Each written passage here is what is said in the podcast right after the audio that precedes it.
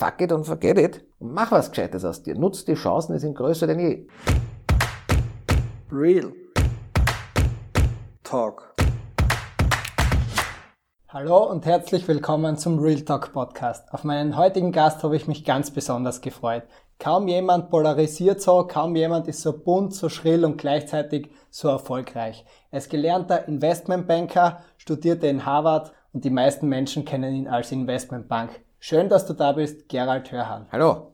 Gerald, viele Menschen folgen heute dem Mainstream. Du bist und warst da immer komplett anders. Wann hat sich herauskristallisiert, dass das normale Leben nichts für dich ist? Mit 11, 12, 13 habe ich schon gesehen. Weil das normale Leben, was die Leute machen, in der Früh aufstehen, im Winter Schnee schippen mit äh, Autos mit Nähmaschinenmotor sich in den Stau stellen oder in öffentliche, überfüllte öffentliche Nahverkehrszüge zu zwängen, um dann zu einem Job zu fahren, wo man keine Freude daran hat, wo man Chef rechts und links in den Arsch kriegt, dann am Abend wieder zurück, einkaufen, putzen, kochen und dann sitzt er vor dem Fernseher im Eigenheim auf Pumpe in der Pampa und sagt, das Leben ist so geil und hat kein Geld, haben wir gedacht, das ist scheiße, dafür stehe ich nicht jeden Tag um sechs in der Früh auf. Dann habe ich gedacht, es gibt nur zwei Möglichkeiten, wenn man das nicht will, entweder man endet in der Gosse oder an der Spitze. In der Gosse ist nicht schön, da gibt's kein gutes Essen, keine schnellen Autos, das ist irgendwie scheiße. Also gesagt, muss man die Spitze. Und da war mir auch klar, dafür muss man sehr fleißig sein und hart arbeiten und gescheit sein. Gab's da irgendein prägendes Ereignis in deiner Kindheit, das das ausgelöst hat? Mehrere. Aber meine Eltern hatten halt nie viel Geld. Und mein Vater hat sich immer beschwert über die sogenannten, über die Leute, also die Leute, die vor der Schule mit ihren großen äh, Firmenautos den Parkplatz versperrt haben. Mir war klar, wenn ich einen Sohn habe, werde ich auch äh, den Parkplatz versperren mit einem großen Firmenauto. Ich habe nicht gewusst, dass ich so viele Autos haben werde, auch nicht, dass ich einen Chauffeur haben werde und so weiter, aber das war mir damals schon klar. Ja, und dann wollten mich meine Eltern immer zwingen, dass ich kochen lerne und so weiter. gesagt, ich werde nicht kochen, weil ich will jemanden haben, der mich bekocht. Das ist Zeitverschwendung. Du bist ja sonst auch sehr oft auffällig gekleidet. Der Bank, deine Aussagen, bist du wirklich so oder ist das die Marke Investmentbank? Ich war schon immer so. Ich war, also ich habe nie das gemacht, was die anderen Leute gesagt haben.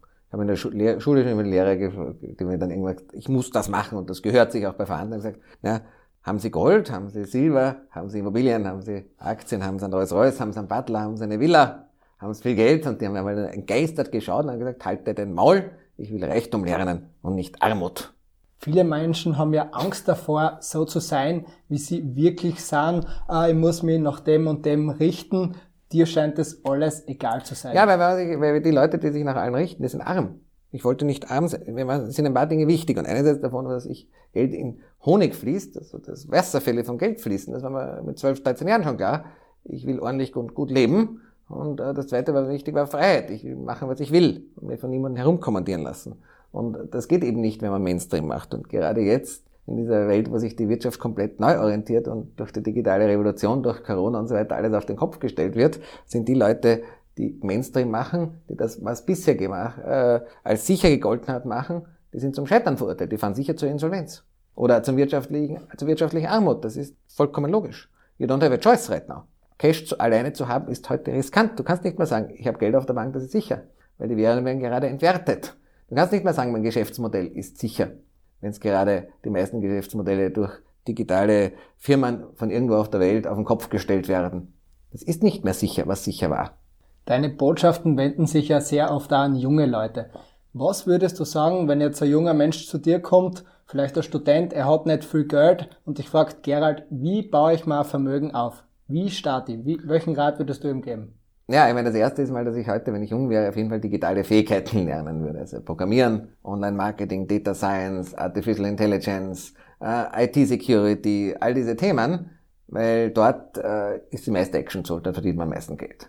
Und wenn du dazu geeignet bist, eventuell auch dein eigenes Unternehmen zu gründen, sei es, dass du eben nur selbstständig bist mit einigen Mitarbeitern und Assistenten und schon mal die Vorteile einer eigenen Firmenstruktur und einer Konzernstruktur nutzen kannst, mit Holding und allen, sei es, dass du wirklich ein Unternehmen aufbaust, was du später verkaufst, aber dort liegt auf jeden Fall mal das größte Geld. Das zweite ist, dann würde ich natürlich auch, wenn ich Geld verdiene, will was investieren, auch lernen, wie man Immobilien kauft. Die werden auch zukünftig Bestand haben. Auch der Mensch muss auch in digitalen Zeiten wohnen. Auch der Roboter muss wohnen, weil wenn man ihn auf die Straße stellt beim Regen und beim Schnee, geht er kaputt. Ja, dann natürlich auch Gold, auch Kryptowährungen, auch Aktien gehören dazu. Das heißt, sich wirtschaftlich bilden und was ich auch immer sage, das Potenzial nutzen. Problem ist, die meisten Leute sind faul. Ja? Und Reichtum und Faulheit schließen einander aus. Viele sagen immer, du musst deinen Leidenschaften folgen, damit du erfolgreich wirst. Jetzt gibt's aber verschiedenste Berufe, wo man vielleicht nicht so viel verdient. War dir da immer nur das Geld richtig? Nein, beides. Ich sage immer, ja, du musst zwar das machen, was du wofür du begabt bist und was dir Freude macht, aber du musst dich auch nach dem Markt orientieren. Ja, wenn dir halt manche Dinge Freude machen, die kein Geld bringen, dann musst du dich entweder damit abfinden, dass du kein Geld verdienst oder was anderes machen. So liegt die, ist die Natur der Sache. Und Tatsache ist eben, dass, das haben wir auch in Harvard diskutiert, das ist vielleicht nicht fair. Also es gibt manche Berufe wie Lehrer oder äh, Gesundheitsmitarbeiter, die teilweise viel zu wenig verdienen für den Gesellschaftenwert, die sie, den sie stiften. Aber faktisch ist es halt mal so, dass Rechtsanwälte und Hedgefondsmanager, deren gesellschaftlicher Wert vielleicht weniger hoch ist als der eines Lehrers, ein x-faches verdienen.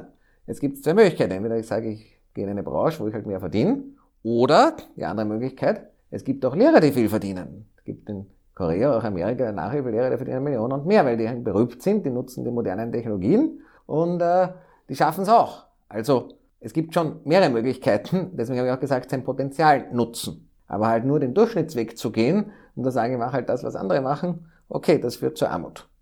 Du bist ja auch ein sehr freiheitsliebender Mensch, aber macht wirklich Geld besitzen alleine frei? Wenn du weißt, wie du damit umgehst, hundertprozentig ja. Es macht Freiheit, es macht glücklich und es hilft deiner Gesundheit. Definitiv ja. Würde ich zu 100,0% unterschreiben. Unter der Voraussetzung, dass du weißt, wie du damit umgehst. Und das bedeutet einerseits, dass du eben nicht verschwenderisch wirst und insbesondere dir nicht, wenn du glaubst, du hast jetzt mal ein paar Millionen, die ich mit Fixkosten voll war, von Yacht und Villa und äh, ähnliches. Und das zweite ist, wenn du glaubst, du hast viel Geld, dass du glaubst, du bist unfehlbar, du bist arrogant, du hebst ab. Das sind die zwei Punkte, wo das Geld das Gegenteil bewirkt. Aber wenn du damit sorgsam umgehst, tut es das. Es bringt dir Freiheit, es bringt dir Gesundheit. Wobei der Schluss, nur weil ich viel Geld habe, bin ich gesund, ist nicht richtig. Aber die Wahrscheinlichkeit, dass du länger lebst, wenn du Geld hast, ist auf jeden Fall gegeben. Ja? Und es bringt dir äh, mal Seelenfrieden, du schlafst besser, es bringt, macht das Leben viel, viel angenehmer. Also ich kann nur hundertprozentig das unterschreiben. Ich habe alles erlebt. Ich habe Zeiten gehabt, wo ich sehr wenig Geld gehabt habe. Meine Eltern hatten auch kein Geld. Ich habe Zeiten gehabt, wo ich Millionär, Multimillionär war. Alter High Net Individual. Und es wird immer besser. Du könntest heute ja locker von deinem passiven Einkommen leben. Wie findest du trotzdem immer die Motivation und sagst, es geht noch was? Ja, ganz umgekehrt. So, wie würde ich die Motivation finden oder was sollte ich machen, wenn ich nichts tue? Langweilig. Das macht ja viel mehr Spaß. Ja, ich meine, der Punkt ist, äh, ist ja viel unterhaltsamer, interessanter, etwas zu tun, als nichts zu tun. Ja, ich meine, nach einem Monat oder zwei Monaten Ferrari fahren, Party machen in so einem Tropez und in South Beach und mit in der First Class durch die Welt chatten, wird langweilig. Dann kommen irgendwelche Lackaffen, die dein Geld wollen und das war's. Wenn du tätig bist, ist ja ganz klar, ich meine, dann hast du ein ganz anderes soziales Umfeld, dann hast du auch ganz andere Aufgaben, hast auch mehr Disziplin und äh, lernst andere Leute kennen. Und wenn du tätig bist, kann, kannst du ganz oder gar nicht. Entweder du bist faul, so Halbsachen gehen nicht. Und, oder du musst halt Vollgas geben und wenn du viel Geld hast, macht das vieles leichter und angenehmer. Aber das heißt nicht, dass du äh, nicht tun solltest oder kannst. Und der nächste Punkt, den ich auch noch erwähnen möchte, Leute, die sich in den Ruhestand begeben, die nähern sich oft sehr schnell dem Sarg. Also es gibt auch viele Top-Manager oder Leute, die Unternehmen verkaufen, die kriegen viel Geld und nachher wissen sie nicht mehr, was tun sollen, dann kommen sie auf dumme Ideen, dumm herumhuren und Drogen nehmen und lauter Blödsinn machen und dann verwelken sie zuerst geistig, dann körperlich und dann kommt der Sensenmann. Und umgekehrt, vielleicht auch ein Beispiel selbst von unserem Bürohund, da sage ich, von dem kann man auch einiges lernen. Er ist 16 Jahre alt, aber ich glaube, viele von denen, man könnten viele meiner Fans von dem noch einiges lernen. Oder vor allem auch Fans von anderen Leuten, die ihnen sagen, ja, du brauchst eh nichts tun, ja, und hör auf dein Herz und alles Mögliche, solche Leute, ja. Der Hund war schon ziemlich im Sterben, bevor er in unser Büro gekommen ist. Seitdem er im Büro ist und viel was zu tun hat, in seinem Fall eben um Essen betteln und herumspielen und Spielen betteln und herumlaufen, ist er verjüngt. Er hat mehr Energie und ähnliches als vorher. Und der ist noch mit 16, 17 Jahren, was für einen Menschen fast 100 Jahre alt ist, voll fit. Und das zweite Thema ist, er hat, hat eine unglaubliche Durchsetzungskraft. Ja? Die Wurst ist im Kühlschrank eingepackt und die Küche ist zu. Das heißt nicht, dass der Hund nicht die Wurst kriegt. Und wenn viele Leute diese Energie hätten, die der Hund beim Holen der Wurst hat, die Küche aufmachen, weil ein kleiner Hund ist, die Küchentür aufbringen, den Kühlschrank aufmachen, ja, die Wurstverpackung aufmachen und am Ende die Wurst haben, ja, dann wären viele Leute viel erfolgreicher. Du kritisierst ja auch, dass eine 40-Stunden-Woche nur ein Teilzeitjob ist. Was ist für dich eine normale Woche und wie viel sagst du, sollte 80 Stunden. Und am Anfang deiner Karriere vielleicht noch etwas mehr. 40 Stunden ist ein Teilzeitjob, sorry. Warst du da jemals ermüdet, dass du gesagt hast, boah, das macht mich fertig? Nein.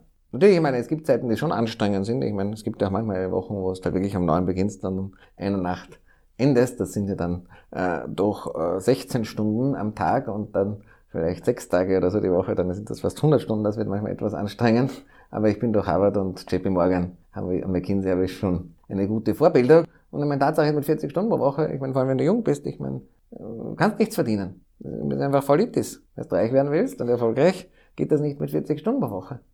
Eines interessiert mich brennend. Du hast ja auch einen kleinen Sohn. Welche Werte gibst du ihm mit auf den Weg? Also ich liebe meinen Sohn, er liebe ich auch.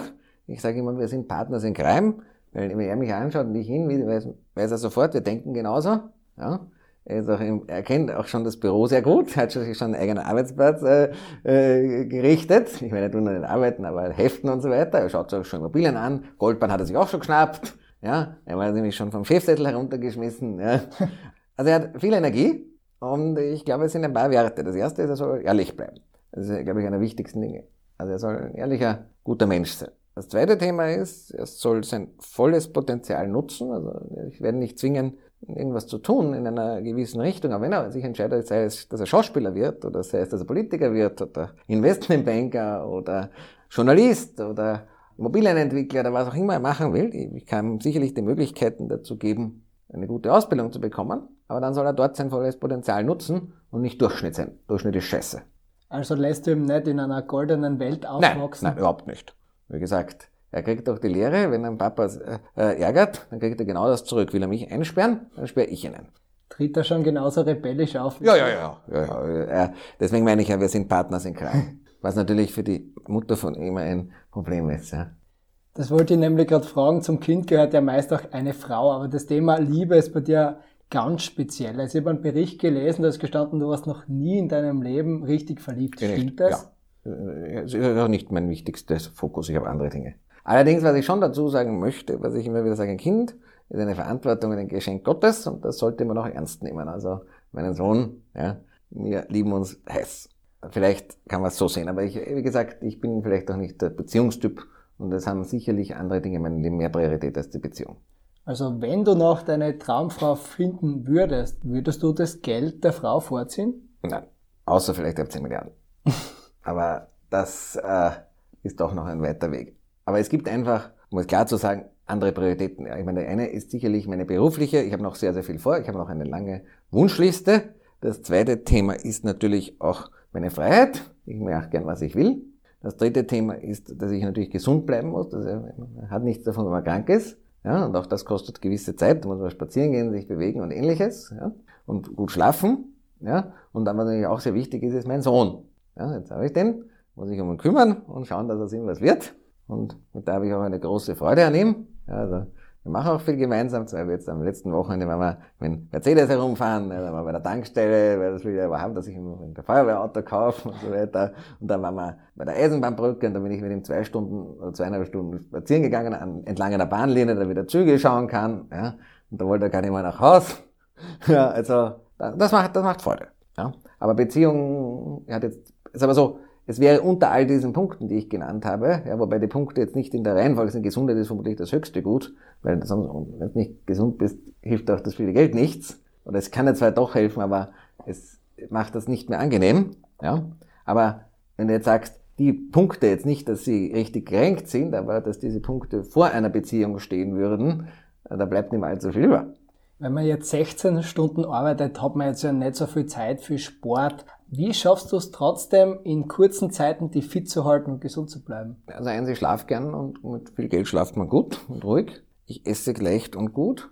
Und äh, das eine schließt das andere nicht aus, ich war nicht gut im Sport, aber ich gehe viel spazieren. Und gerade in der ersten Corona-Welle im Lockdown bin ich halt bei dem schönen Wetter immer irgendwo in die Pampa gefahren mit Aston Martin und bin dort, dort spazieren gegangen und habe meine Telefonate gemacht, meine Zoom-Calls und so weiter. Das heißt, man kann ja das eine mit dem anderen durchaus verbinden. Und gerade jetzt trifft man, auch jetzt morgen bin ich in Berlin, ja, da treffe ich zum Beispiel auch einen großen Immobilieninvestor zum Spaziergang.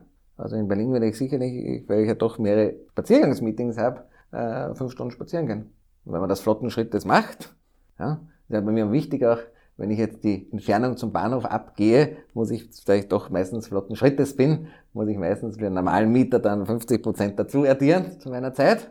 Ja, bleibt man auch fit. Und natürlich, was auch dazu kommt, ich, dass ich jetzt nicht so viel Laster habe. Ich meine, bin nicht lasterfrei, aber es gibt viele Leute, die haben viel mehr Laster.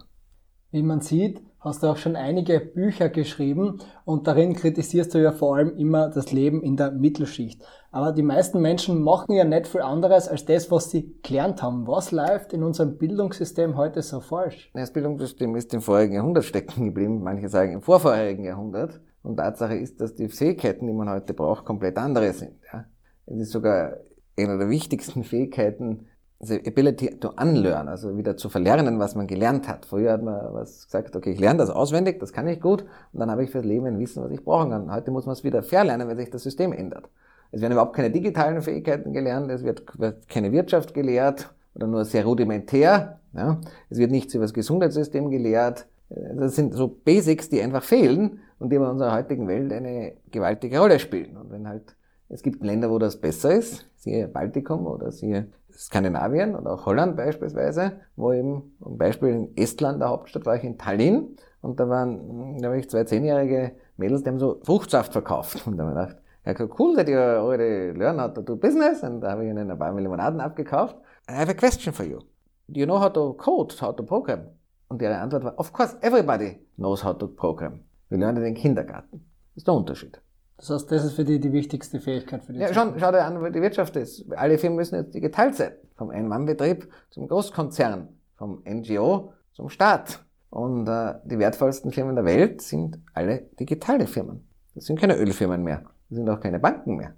Gerald, mit deiner Expertise und Erfahrung möchte ich dich zum Abschluss um einen konkreten Tipp für alle 18-, 19-Jährigen bitten, die gerade ihre Ausbildung abschließen. Auf was sollten sie im Leben wirklich Wert legen, um finanziell zumindest immer sorgenfrei zu leben?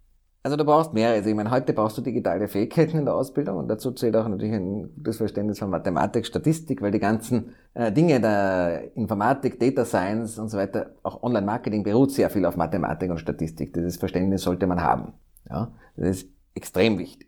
Das Zweite ist, du brauchst ein gewisses grundwirtschaftliches Grundverständnis. Ja, also du brauchst nicht unbedingt jetzt auf eine Uni gehen, das studieren. Ich meine, es gibt Basarhändler in Istanbul, der weiß auch, wie Wirtschaft funktioniert, oft besser als gelernte Universitätsprofessoren hierzulande, weil er einfach gelernt hat, handeln, was ist was wert, wie bewerte ich das, wie funktioniert Gewinn, Verlust, Cashflow, ja. Aber diese Dinge muss man halt verstehen, ja, weil man muss auch gut Risiko managen können, ja. Das sind, äh, das sind so mal die wesentlichen Dinge in der Ausbildung, die du brauchst. Und dann, wie ich gesagt habe, ich meine, es ist natürlich ideal, wenn du dein eigenes Unternehmen gründest, allein schon mal aus steuerlicher Hinsicht, wenn du das richtig aufsetzt und natürlich auch weil du natürlich viel mehr Upside hast, wenn du tatsächlich ein richtiges Unternehmen gründest und nicht selbstständig bist. Das kommt auch noch dazu. Und was ich fast allen jungen Menschen heute mitgeben möchte, die Zeiten gerade jetzt sind so toll wie noch nie für junge Leute. Weil das, was heute passiert, die digitale Revolution, ist etwas für junge Leute. Weil die, die wachsen damit auf. Ja, wir haben das ja lernen müssen. Ich meine, ich bin noch an der Wall Street auf, wie ich begonnen habe und wir wollten einen Quartalsbericht haben, äh, gab es einen Botendienst für die großen Investmentbanken und der Bote hat eine Quartalsberichte für 80 oder 100 Dollar am Stück geliefert. Ja, in zwei Stunden oder drei Stunden sind ausgedruckt worden irgendwo. Ja, also es war noch vor 22 Jahren oder 21 Jahren. Und heute kann man sich alles überall schon runterladen. Das heißt, äh, die Leute wachsen damit auf. Und da gibt es so viele Möglichkeiten heute, richtig nicht nur Kohle zu verdienen, auch seine Welt zu verändern, Geschäftsmodelle zu revolutionieren, Branchen zu revolutionieren. Ja? Und da kann ich nur jeden raten, anstatt zu chillen und sagen ich Work-Life-Balance oder Life-Life-Balance und 40 Stunden und 35 Stunden und bedingungsloses Grundeinkommen, fuck it und forget it und mach was Gescheites aus dir. Nutz die Chancen, die sind größer denn je. Nutze dein Potenzial, gib Vollgas und reiß die Bäume nieder. Revolutioniere die Welt. Dafür bist du da. Damit sind wir auch schon wieder am Ende des heutigen Podcasts angekommen.